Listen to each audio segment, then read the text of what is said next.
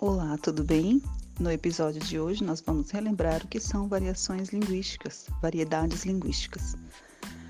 É, variedades linguísticas são as variações que a nossa língua apresenta em razão de condições sociais, culturais, regionais, ou seja, as mudanças que ela sofre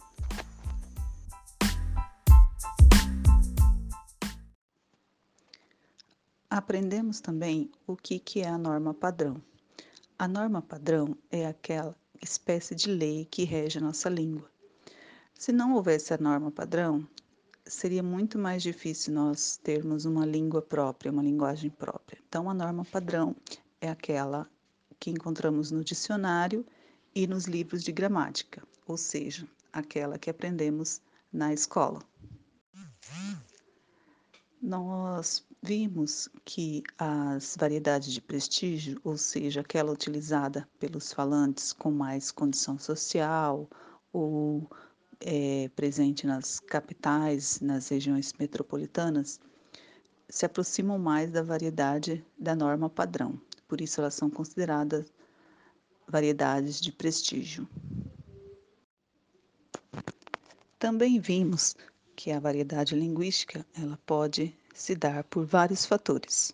Por diferenças de lugar ou região, nosso país é tão grande que um lugar ou uma região fala diferente da outra. Por exemplo, os gaúchos falam diferente dos pernambucanos.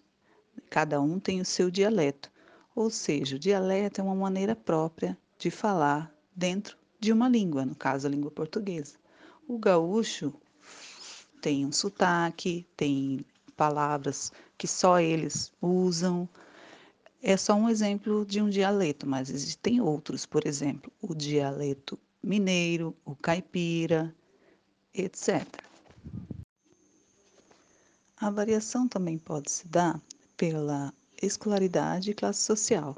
Infelizmente, nem todos têm as mesmas oportunidades. Então, pessoas com poder aquisitivo maior têm mais contato com a língua, com a linguagem padrão, enquanto os que têm um grau de escolaridade menor têm menos contato. Então, essas diferenças, essas variações também se dão pelo fator de escolaridade e classe social. Outro tipo de variação são as variações históricas, diferenças históricas. Há palavras, com o passar do tempo, que caem em desuso ou seja, ninguém utiliza mais.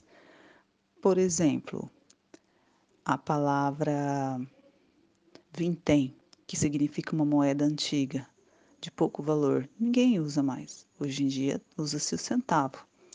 Outras palavras surgem com a internet, outros meios de comunicação, surgem novas palavras a cada dia.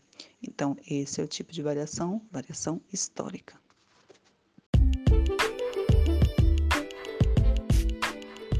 Sobre variações linguísticas é isso. Revise seu material e bons estudos.